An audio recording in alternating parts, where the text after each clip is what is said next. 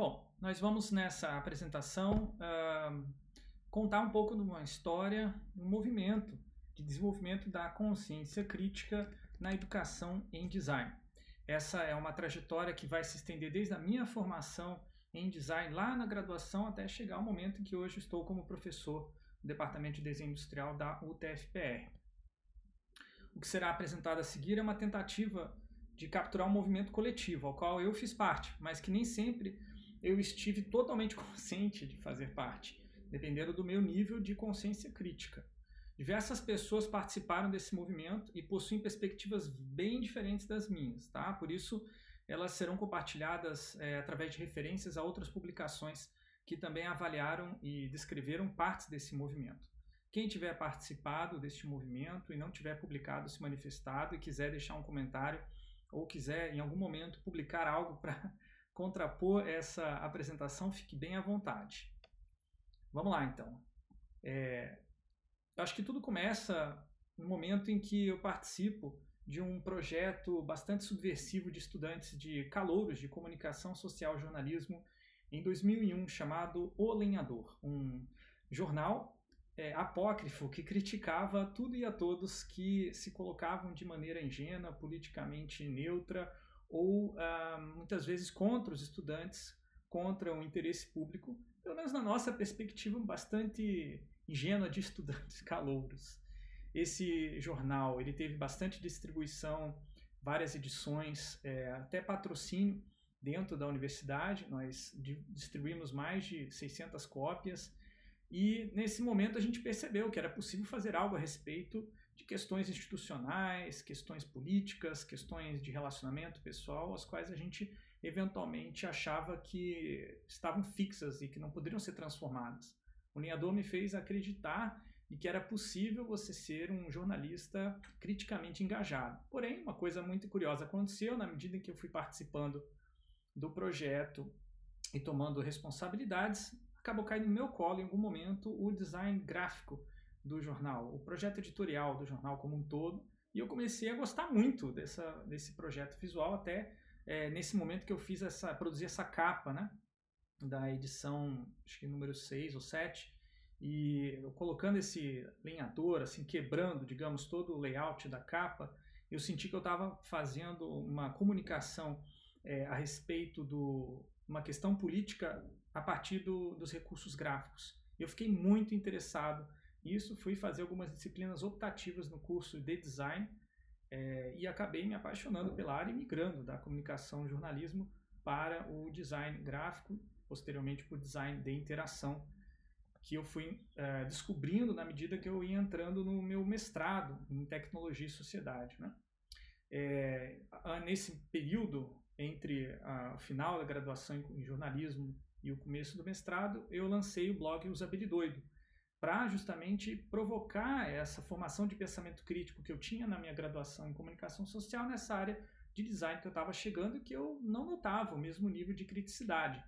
Então, usabilidoido, esse nome já diz, né, é uma, é uma crítica à própria ideia de usabilidade enquanto um, uma série de regras a serem aplicadas. É, dentro da área de comunicação social não existe é, conceitos fechados assim e tão prescritivos há muito tempo. A comunicação já discutiu é, se valia a pena você estruturar a comunicação dentro de caixinhas, metodologias muito fechadas e a criticidade levou à conclusão de que isso era restritivo.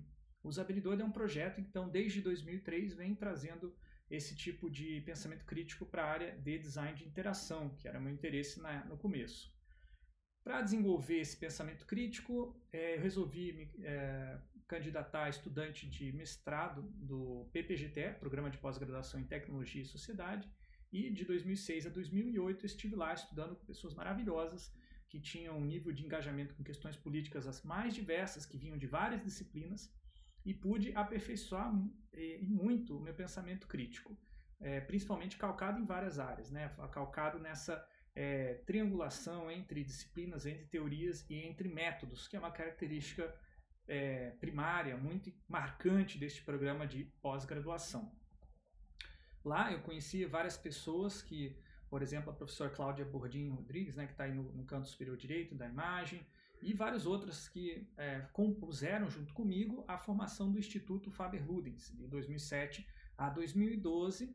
Nós tentamos implementar uma visão crítica a respeito do design de interação dentro da formação de profissionais e também na área de consultoria e pesquisa aplicada para empresas. Então, o Instituto Faber-Ludens foi uma ONG, uma entidade sem fins lucrativos que teve, é, dentre outras, uma atividade de ensino muito forte formando talvez uma das primeiras é, gerações de profissionais de design de interação com uma pós-graduação lato sensu nesta área aqui em Curitiba. Essa experiência foi muito marcante para a minha carreira e eu fui tentando reaproveitar e retransformar aquilo que eu tinha aprendido ali. E algo muito importante que a gente conseguiu atingir foi essa característica de fazer pensando, pensar fazendo. Está né? Tá sempre buscando uma crítica que não, é, não nos paralisa de criar, pelo contrário, uma crítica que nos guia numa criação de alternativas. A principal alternativa que a gente descobriu no Faber-Ludens a é, desenvolver, a criar, é justamente a questão da, do perfil de designer que a gente queria ser. A gente descobriu que, é, em última análise, a educação é um processo de formação, de talvez de um design de nós mesmos enquanto seres humanos no mundo. Né? Por isso que a gente brinca é, com o nome é, Faber e Ludens, né? Homo Faber, Homo Ludens, e não Homo sapiens. Faber Ludens seria esse ser humano que se faz brincando.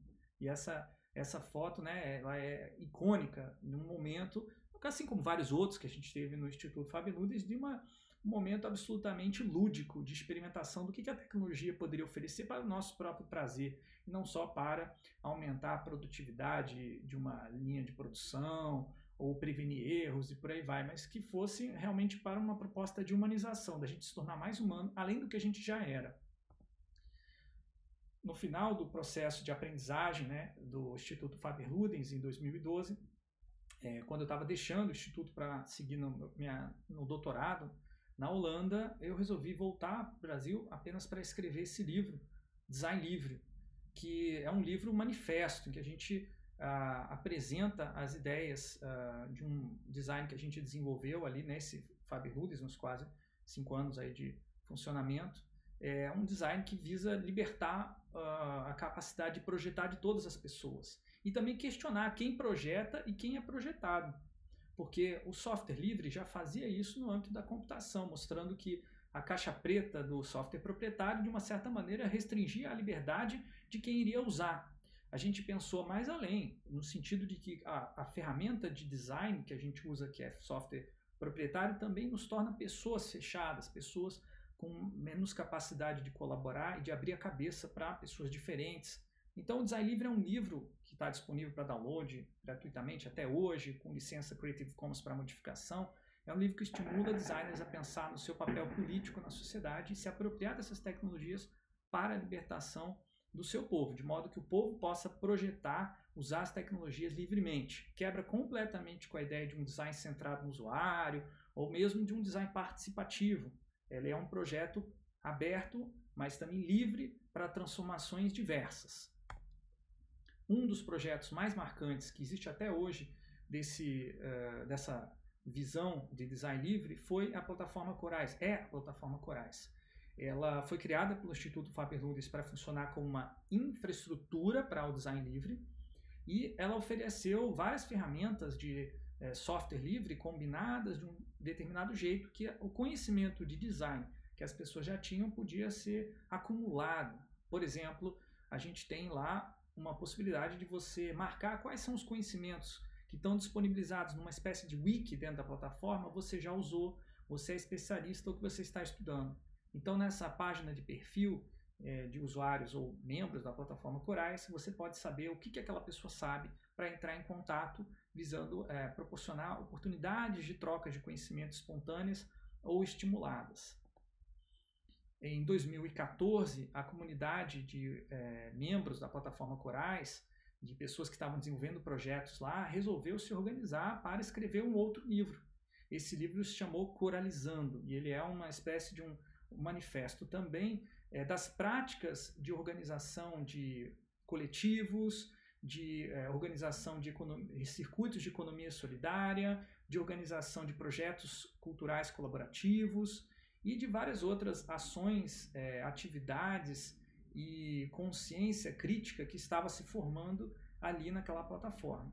Esse livro foi escrito também com várias pessoas, é um escrito coletivo, né, e que ele vai é, mostrar que existem conhecimentos de design que não são reconhecidos como conhecimentos de design e talvez nem precisam ser. Então aqui já tem uma expansão é, de um âmbito de atuação dessa consciência crítica que vai além da disciplina de design enquanto uma área formalizada dentro da academia. A gente está trabalhando sim com um conhecimento de projeto no Coralizando, mas não é o projeto institucionalizado pelo design enquanto uma área acadêmica. Nesta época a gente publicou, além desses dois livros é, coletivos e manifestos, alguns artigos científicos, né, como um artigo sobre a questão do, do humor nas metodologias de design, outro sobre a história do Instituto Faber-Ludens e a sua raiz na, no movimento antropofágico que vai dar origem ao movimento de cultura digital, encabeçado pelo ministro da Cultura na época do Gilberto Gil.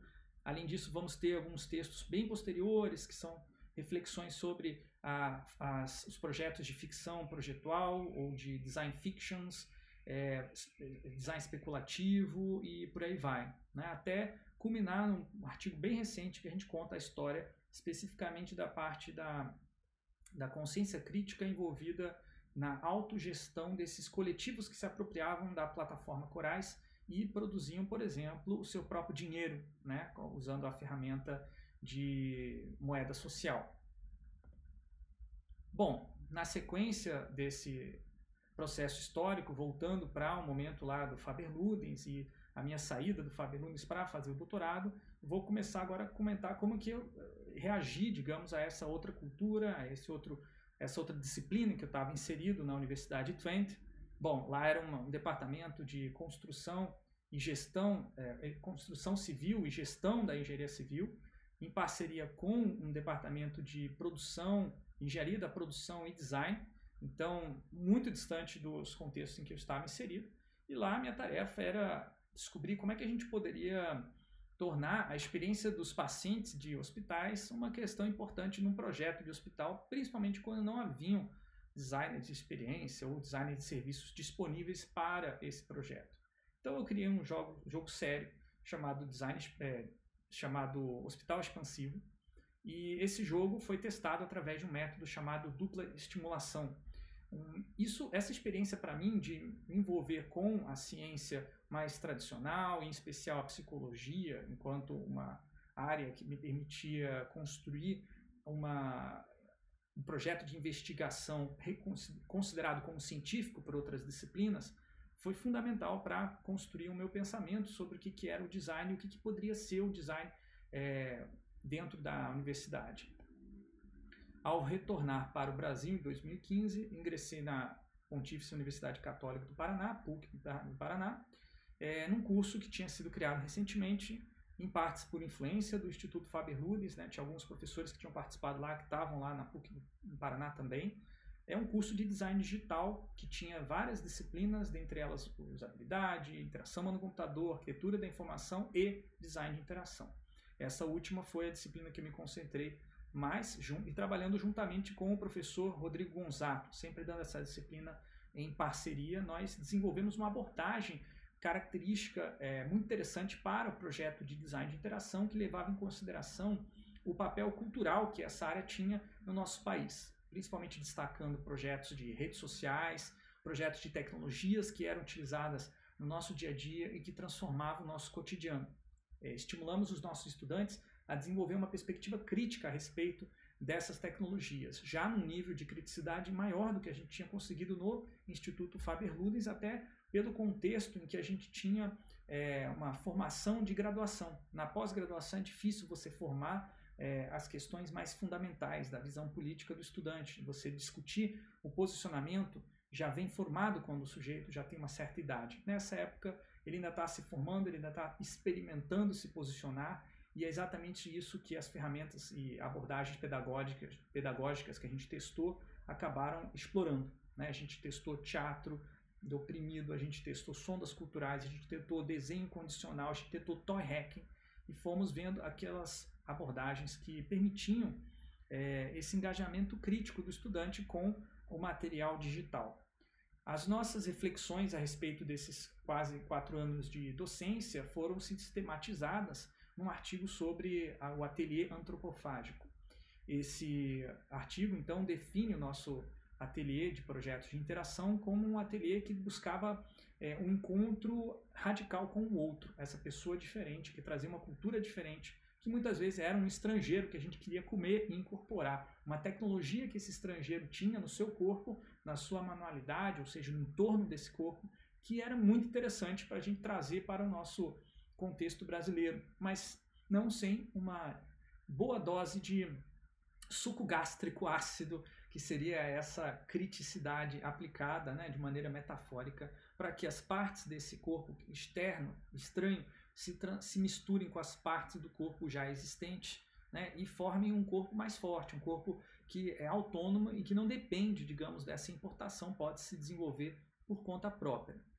Em paralelo à atividade da docência na graduação em design digital, eu conduzi também algumas é, o curso de extensão é, Apple Developer Academy, também na PUC do Paraná, junto com outros professores da área de computação, nós criamos então uma, toda uma abordagem para incorporar o design nesse projeto de aplicativos móveis e mais além desse projeto de é, startups e ações empreendedoras, que era o objetivo principal desse, dessa formação que dura quase dois anos e que se transformou de fato num ateliê de software.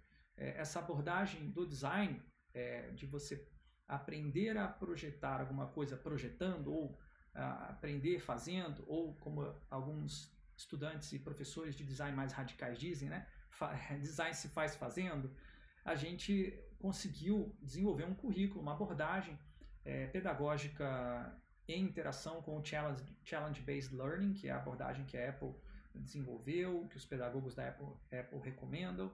E isso foi maravilhoso para os estudantes, né? aprender nessa, nesse ambiente colaborativo, mais do que através de aulas expositivas, é muito é, satisfatório e complementar à experiência que se tem numa graduação regular em que você tem predominantemente aulas expositivas. Então a gente desenvolveu muitos projetos, mas a gente não teve talvez o mesmo nível de, é, de criticidade que a gente conseguiu desenvolver, por exemplo, na graduação pela pressa, digamos assim, que se tinha né, de colocar um aplicativo logo na Apple Store, de buscar essa, essa chegada, digamos, ao, ao usuário mais cedo do que ela deveria, né? até por influência do movimento é, de falhar cedo e falhar antes, né? e eventualmente não pedir desculpas pelo que você fez errado, que é uma ideologia californiana do Vale do Silício, que infelizmente a gente ainda não tinha conseguido desenvolver uma criticidade suficiente para parar essa, esse rolo compressor. Né? Então a gente tem alguns artigos em que a gente analisa também essas experiências é, durante a, a, minha passagem pela PUC do Paraná e também no meu doutorado, né, tem artigos é, diversos científicos aí sobre essa experiência. Inclusive eu tive até a oportunidade de trabalhar com dois estudantes de mestrado da PUC do Paraná que estavam estudando a Apple Developer Academy e inclusive observando criticamente o que estava acontecendo lá. Então tem duas dissertações de mestrado e alguns artigos científicos a respeito dessa formação multidisciplinar, ou melhor, transdisciplinar, né, talvez até é, subversiva que a gente é, desenvolveu de é, desenvolvedores de aplicativos nesse programa. Saindo então da, da universidade é, privada, eu parti para uma universidade pública, a UTFPR, em 2019, passei num concurso público e resolvi mudar completamente o rumo da minha carreira para atender cada vez mais as questões de interesse público na minha docência, é, vinculando também as ações de extensão e de pesquisa a uma abordagem é, explicitamente crítica em educação e em é, pesquisa e extensão. A minha, uma das primeiras ações que eu realizei quando entrei na Universidade Tecnológica foi me filiar ao sindicato. Em 2019, nós havíamos recebido muitas críticas do nosso presidente, do seu ministro da Educação e de vários atores públicos da sociedade é, que nos acusavam de não estar trabalhando na universidade pública, ou não estar trabalhando o suficiente, ou de só fazermos baderna, ou de fazermos plantação de maconha e por aí vai. ataques completamente infundados, mas que eh, prejudicavam a nossa imagem perante a opinião pública. Isso ajudava a justificar os cortes orçamentários que nos perseguiram durante todo o governo Bolsonaro. Né? É, a gente sabia então que era preciso se organizar, fazer protestos e o sindicato era o órgão que nos permitiria fazer isso. Portanto, é, me filiei e na primeira oportunidade de greve já estava lá participando com as minhas atividades de teatro do oprimido e várias outras que apoiavam esse movimento de luta, de reconhecimento, pelo reconhecimento do nosso trabalho e da importância social que ele tem. É, nessa época também eu vou incorporar uma disciplina de uma disciplina optativa chamada Projetos para Pessoas, que vai se tornar um laboratório de pedagogia crítica em design, permitindo que dentro de uma universidade pública com toda a liberdade de docência que a gente tenha, que os experimentos mais radicais de pedagogia crítica que eu já tive contato aconteça. Então nessa disciplina é, a gente começou primeiro com a premissa de que nós temos um planejamento oficial para atender os requisitos da universidade, que nos pede que ele seja publicado antes de começar a disciplina, mas a gente vai ter um planejamento real, participativo com os estudantes durante todo o semestre. Os estudantes vão, vão decidir junto com a gente o que a gente vai estudar e o que a gente, como a gente vai avaliar esse estudo. Então essa proposta vira completamente a relação de poder que existe entre professores como detentores do conhecimento, estudantes como aqueles que recebem algo. Os professores passam a ser mais um dentro de uma comunidade de aprendizagem muito interessada em aprender alguma coisa que interessa a todos ou interessa a alguns e há um interesse também de que todos possam obter aquilo que desejam no tempo disponível.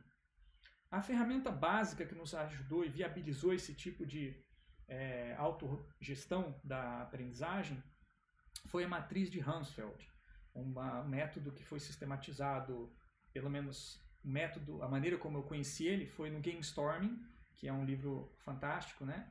É, que fala sobre como a gente pode organizar o, que, o nosso conhecimento numa matriz simplista que separa aquilo que a gente já sabe do que aquilo que a gente não sabe e cruza isso duas vezes. Então a gente começa a ter categorias como as coisas que a gente sabia que não sabia e as coisas que não sabia que sabia não sabia que não sabia. É, essas categorias, obviamente, são categorias descobertas no processo. Então, a cada aula, a gente terminava a aula, reservávamos pelo menos 30 minutos para refletir sobre o que, que a gente já tinha aprendido e o que, que a gente tinha aprendido que nem sabia que existia durante o processo. Então, essa, esse canto do não sabemos que não sabemos começava a ser preenchido no final da disciplina ou na metade para frente. E ali ficavam registradas as principais descobertas que nós, enquanto uma comunidade de aprendizagem e também de pesquisa, porque a gente estava gerando novos conhecimentos, é, se tornava consciente né, de que tínhamos de fato atingido esse nível de aprender algo que nós não sabíamos que existia e talvez ninguém mais no mundo soubesse, porque era uma inovação. Nós partimos então da premissa da Bell Hooks, que é uma autora sobre pedagogia crítica, inspirada no trabalho do Paulo Freire, né, de que existe uma comunidade de aprendizagem. Se uma pessoa sabe de algo, todas podem ficar sabendo. É só uma levantar a mão e falar quem pode me ajudar com isso e a outra vem ajudar. Isso é muito mais interessante do que um professor faça um nivelamento da turma e que todos saibam a mesma coisa que o professor sabe ou aquilo que o professor acha que os alunos podem saber. Normalmente é um nível muito inferior do que o próprio professor sabe, mas porque ele tem que espera, né, que todos saibam ao mesmo nível, acaba simplificando demais as questões. Nesse modelo de autogestão da aprendizagem, não há necessidade de padronizar, porque é na diferença que surge a riqueza. E aí, então, se os estudantes também são fontes de conhecimento, eles também podem dar aula. Nós começamos a convidar estudantes que sabiam melhor até do que os professores sobre aquele determinado assunto que a turma estava interessada em estudar naquele momento. É, eventualmente, uma pessoa dava uma aula, um estudante da turma, eventualmente um estudante de outra turma, ou um estudante já egresso, já tinha terminado o curso, vinha dar essas aulas. Os professores evitavam, ao máximo possível, estar nesse lugar daqueles que expõem um determinado conteúdo e a participar mais como a, mais um dos organizadores, digamos, desse processo de aprendizagem.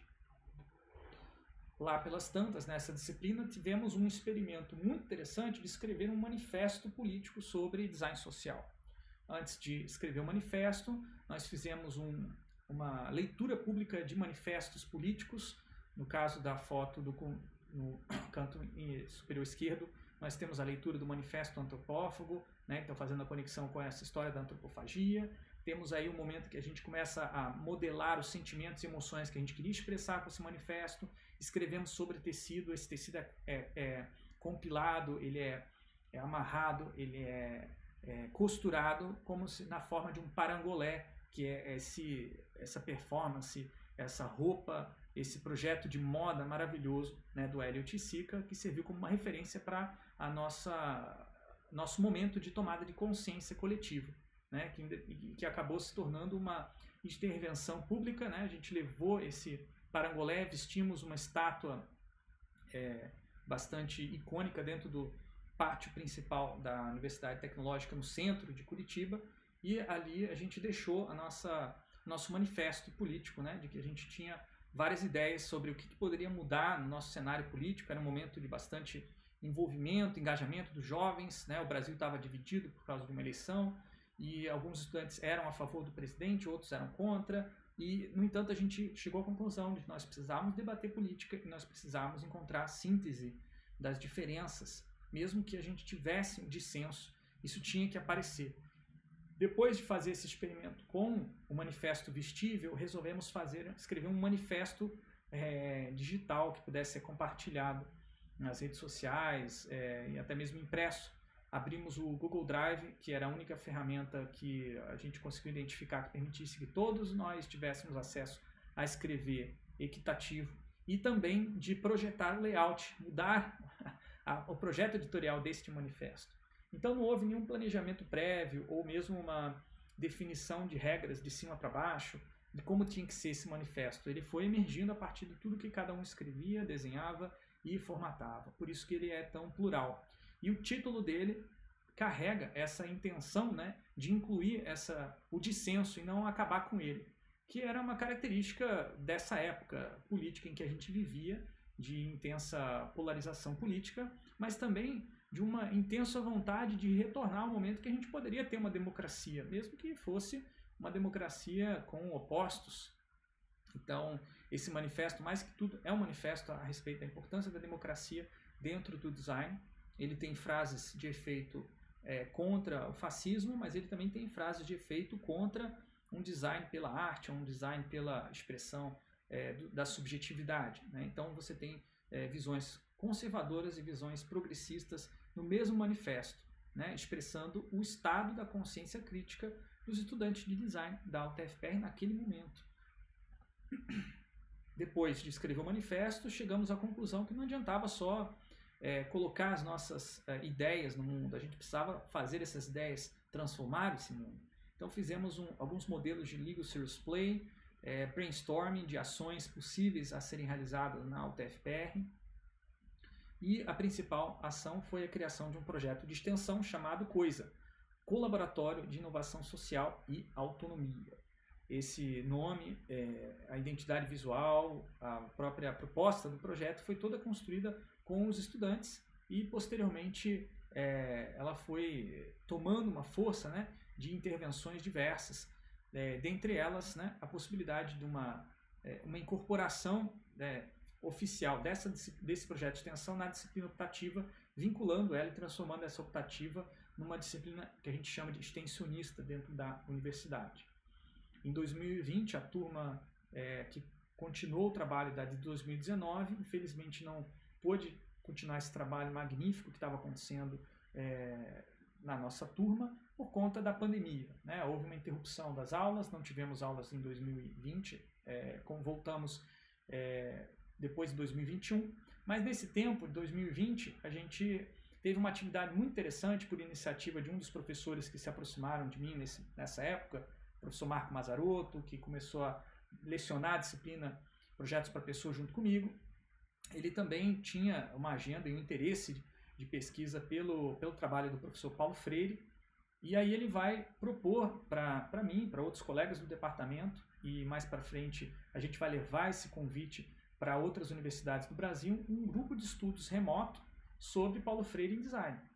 É, esse grupo foi maravilhoso, teve várias reuniões durante três meses, toda semana. A gente leu várias obras do Paulo Freire, já se preparando também para o centenário de Paulo Freire, que aconteceu no ano de 2021. Né? A gente é, compilou tudo que a gente aprendeu sobre Paulo Freire em vários é, gráficos e textos e vídeos. Né? E no final desse grupo de estudos resolvemos fundar uma rede chamada Design e Opressão. É, então, naquele mesmo ano, fundou-se essa rede com os participantes do grupo, que ampliou com um convite é, mais abrangente, com a mudança da nossa ferramenta do Google Meet para o Discord, que é uma ferramenta mais apropriada para construção de comunidade. E aí nós tivemos encontros regulares, né, toda semana, é, até o final de 2021. Então foram quase 56 encontros, foi um processo que envolveu é, marginalmente 600 pessoas, mas é, de maneira mais intensa, talvez umas 50 pessoas, ó, de, espalhadas por vários lugares do Brasil. Essa rede continua bastante ativa, está crescendo, tem vários desdobramentos que eu vou falar mais para frente. E nessa época o interessante foi tentar adaptar todas aquelas abordagens é, de pedagogia crítica presencial que a gente tinha desenvolvido lá na PUC do Paraná, depois na UTFPR, para um ambiente remoto que é bastante limitado e que dificulta principalmente o diálogo, que é o principal, é, principal base de uma pedagogia crítica, é as pessoas falarem o que elas pensam e também receberem comentários que desafiam o que elas pensam para elas construírem conhecimento em conjunto, é, mesmo que seja um conhecimento com as quais inicialmente elas não concordavam.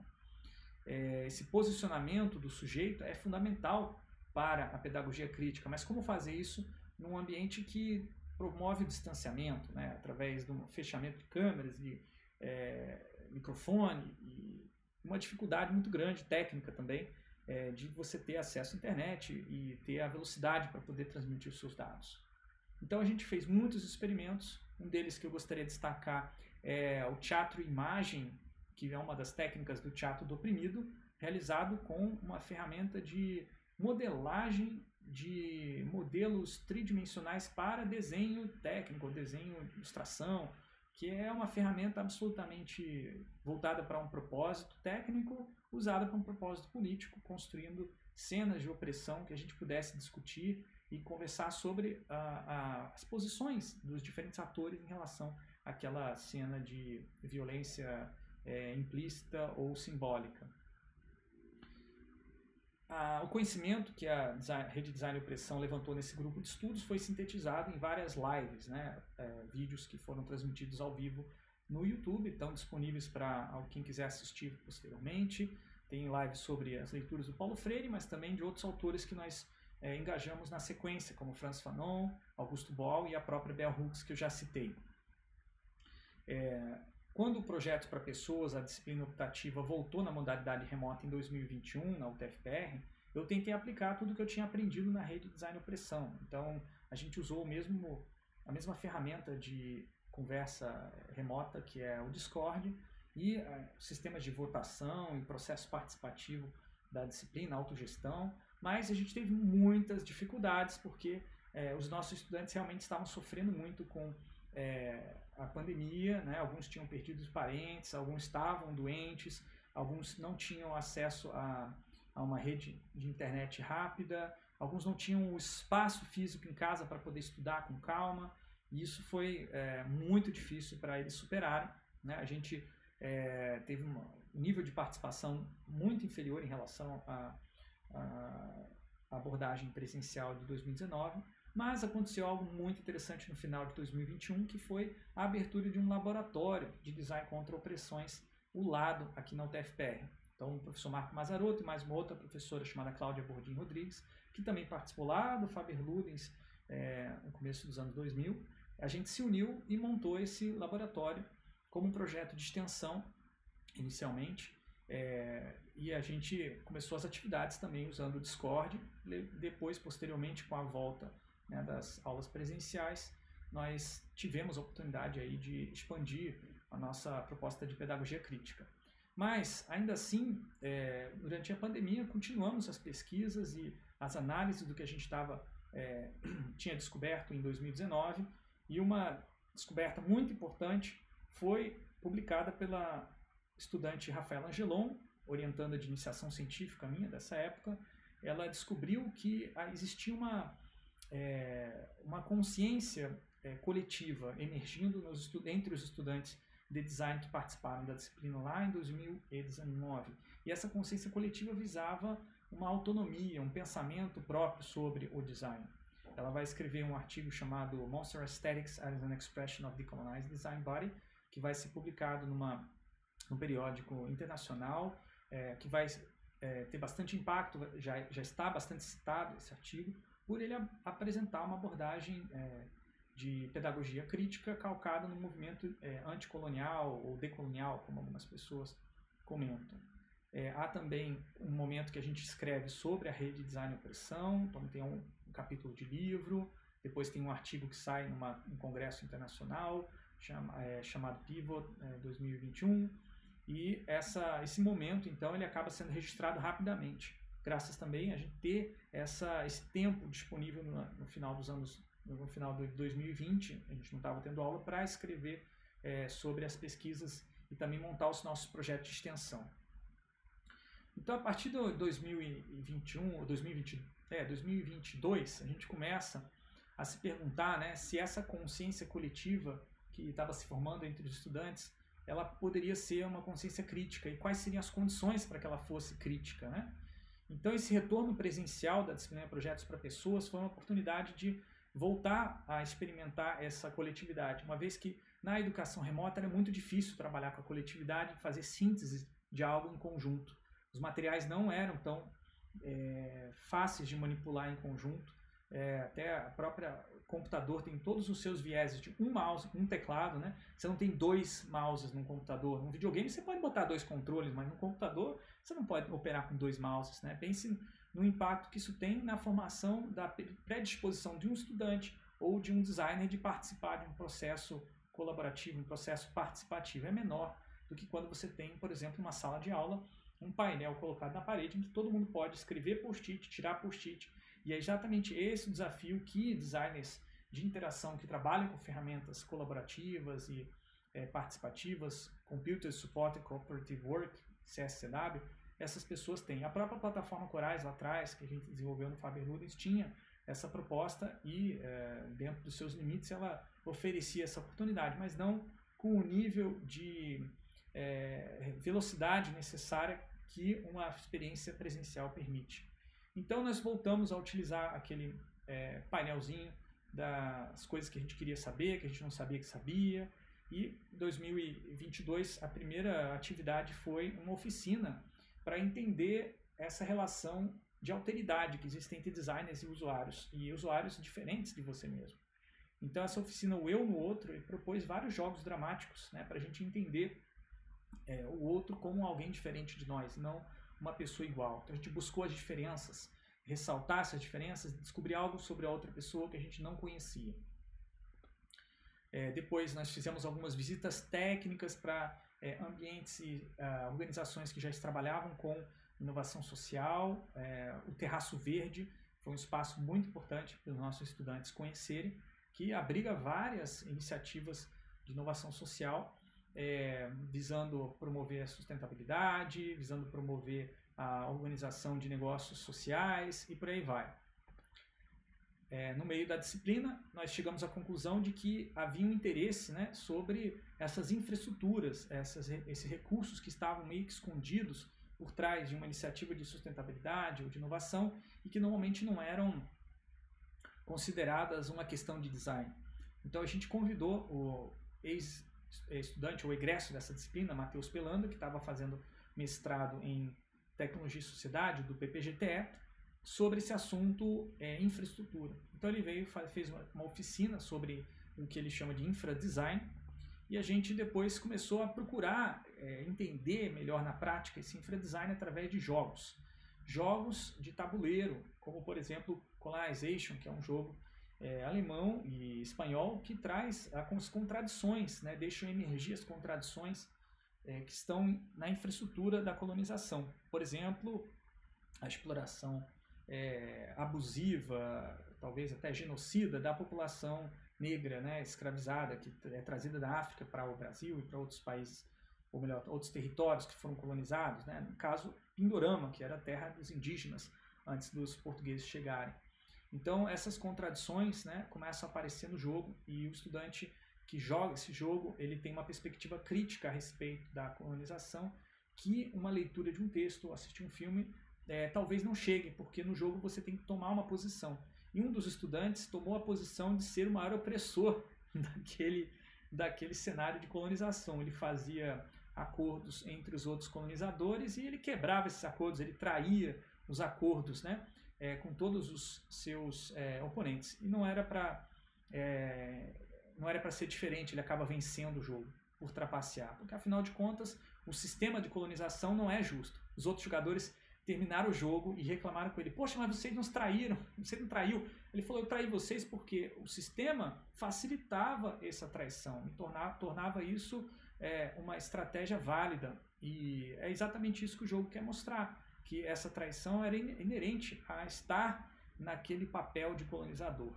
Se a gente quer evitar a opressão, é, como a colonização e outras, nós precisamos ter sistemas e processos históricos que não facilitem esse tipo de comportamento. Né? Então precisa ter uma visão crítica a respeito da colonização e isso começa a partir de uma formação é, já na fase da idade jovem, como esses estudantes estavam tendo. Então após ter essa experiência, né, a gente começou a olhar para a nossa própria nosso próprio umbigo, né? Quais eram as contradições que nós estudantes e professores é, do design da UTFPR estávamos colocando para baixo do tapete. E aí a gente começou a usar o Legal Serious Play de maneira mais intensa do que em outros experimentos para buscar essa poética da contradição, para que a contradição aparecesse. E lá pelas tantas ela vai se consubstanciar nesse conceito do designer. Esse designer seria esse designer que se coloca como um iluminado, né, que vê mais do que outras pessoas veem dentro da sociedade ou do que outros profissionais de design. Só que esse designer ele está olhando para uma parede, ele está tentando olhar de dentro da universidade para fora, mas ele não consegue ver o que realmente acontece lá fora. Ele não tem nem coragem de sair da sua torre de marfim, que é a universidade, que posteriormente pode ser a empresa onde ele trabalha. É, então esse designer ele tem um, um, ego muito inflado, mas ele tem por conta é, desse ego também uma dificuldade muito grande de abrir a cabeça para é, receber novas informações e mudar as suas perspectivas de vida. Então, há estudantes, haviam estudantes no curso né, que eram mais conscientes desse designer, né, porém eles também não conseguiam ver o que estava acontecendo lá fora. Então, aqui a, na parte de baixo da imagem, tem outros personagens diferentes desse pinguim designer, é, outros animaizinhos que estavam conversando, estavam dialogando politicamente, né, se organizando dentro da universidade, mas que não tinham muito acesso ao mundo lá fora, não sabiam como desenvolver uma carreira de design é, que pagasse os boletos, mas que também permitisse se engajar com as contradições concretas da sua sociedade brasileira. Que não fosse apenas um design é, de mais do mesmo, em especial um design dos privilegiados para os privilegiados. Então, nesse momento, a gente começa a ter discussões mais ricas sobre essa consciência crítica. Né?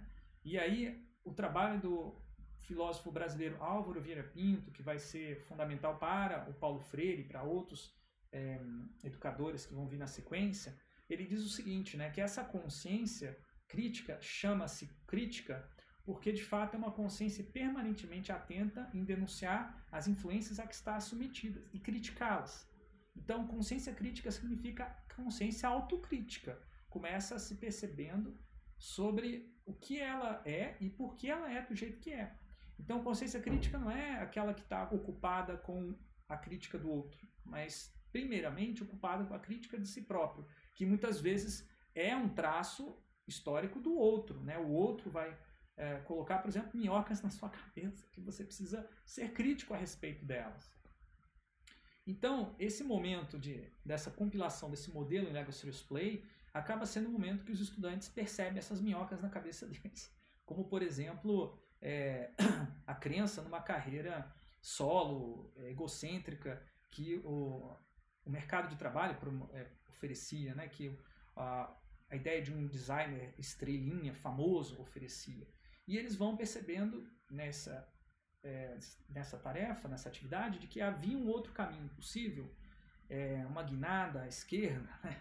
olhar para o lado, digamos, da, da, sua, da sua formação, do, da, do caminho orientado ao mercado, que poderia acontecer em algum momento dentro da formação do estudante. Né?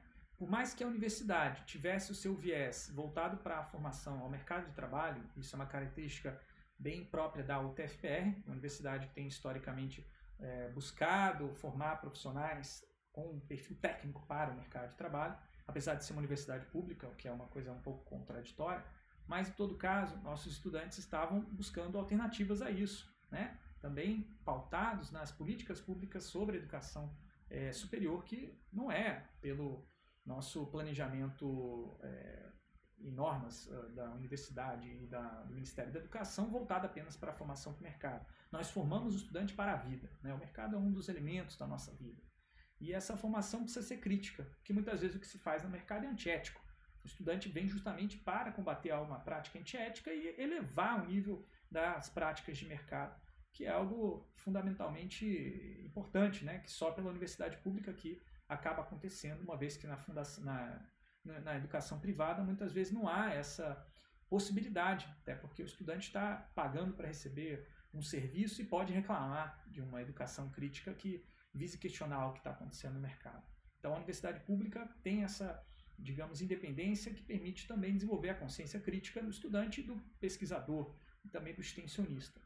Bom, depois de explorar então esse modelo de possibilidades, os estudantes chegaram à conclusão de que eles queriam construir um baralho de é, técnicas, métodos ou conhecimentos de design que estimulasse a formação da consciência crítica. Então nós fomos é, comparar os diferentes baralhos que eu tinha na minha coleção de baralhos e toolkits de design, esse, essa caixinha que vocês estão vendo no canto superior direito da mesa, é, ao analisar as linguagens visuais, as temáticas e pensar na nossa questão, nas nossas questões concretas do curso de design, nós chegamos a um modelo inspirado aí na lógica dialética e também no, na, na filosofia existencialista, um modelo que iria é, ser permitir aos estudantes pensar sobre o seu futuro e o seu passado e o seu presente, é, numa perspectiva existencial. A referência mais próxima do que a gente queria fazer, curiosamente, foi o baralho de tarô. Nós queríamos criar um baralho de tarô para estudantes de design que estavam em crise existencial a respeito do que fazer sobre a sua, o seu lugar no mundo, mas não só a carreira é, profissional, mas também a sua realização enquanto um projeto de vida, enquanto uma, é, um sentido né, para a sua é, existência no mundo.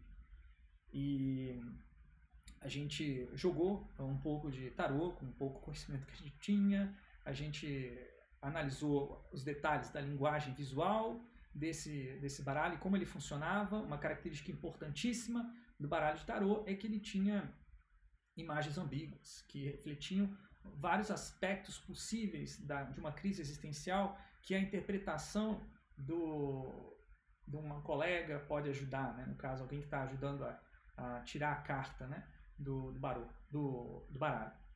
Então nós é, começamos a aprofundar e entender melhor como é que o, o baralho tarô funcionava e também como que a pedagogia crítica lidava com as crises existenciais.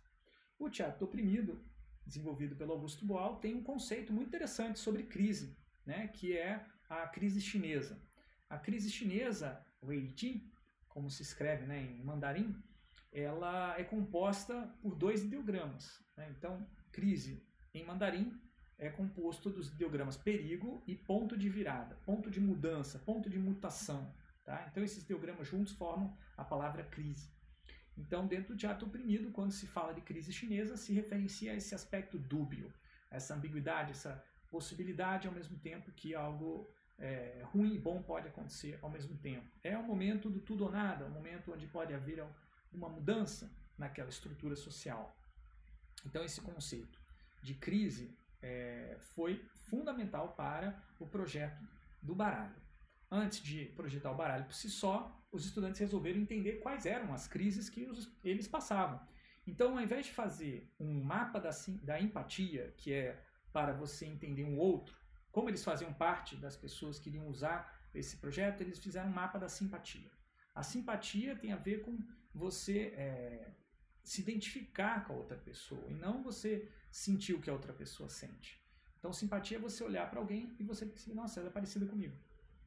E essa simpatia, então, é, vai levar é, os estudantes a perceber que eles estão numa crise existencial que não é só deles, que é do, uma crise existencial dos jovens da sua época, né? que estão aí é, preocupados em fazer algo relevante para a sociedade, algo que seja bom para os outros, mas ao mesmo tempo são é, interpelados por um sistema de exploração do trabalho que muitas vezes os, os requer fazer mal aos outros ou fazer menos bem aos, a, a, algum grupo de pessoas, ao mesmo tempo que faz muito bem a um outro grupo, ou seja, reproduzindo aí as, as estruturas de desigualdade social que eles gostariam de questionar com a sua profissão. Então, nesse momento também, uh, o conhecimento do filosofia do Álvaro Vieira Pinto é fundamental para entender. Né? Essa palavra consciência crítica tem um outro sentido importante, né? que é a, a, a, o sentido etimológico. Né? A palavra crise vem originalmente de crises em grego, que significa separar os fatores atuantes dentro de uma determinada realidade e apreciar a significação de cada um. Então, esse momento que a gente é, mapeia crise, as crises existenciais que os estudantes estão passando é, por si só, um momento de crise. Né? E apreciar a crise também é uma oportunidade de entender aquela realidade. Então, os estudantes começam a penetrar nas suas crises profundamente e, e tentar modelar as crises existenciais pelas quais eles tinham passado ou iam passando, novamente usando o Lego Serious Play. Cada crise virou um modelo de Lego Serious Play e as contradições começam a ser analisadas nesses post-its, tentando buscar as forças sociais que estão em embate ali naquele modelo.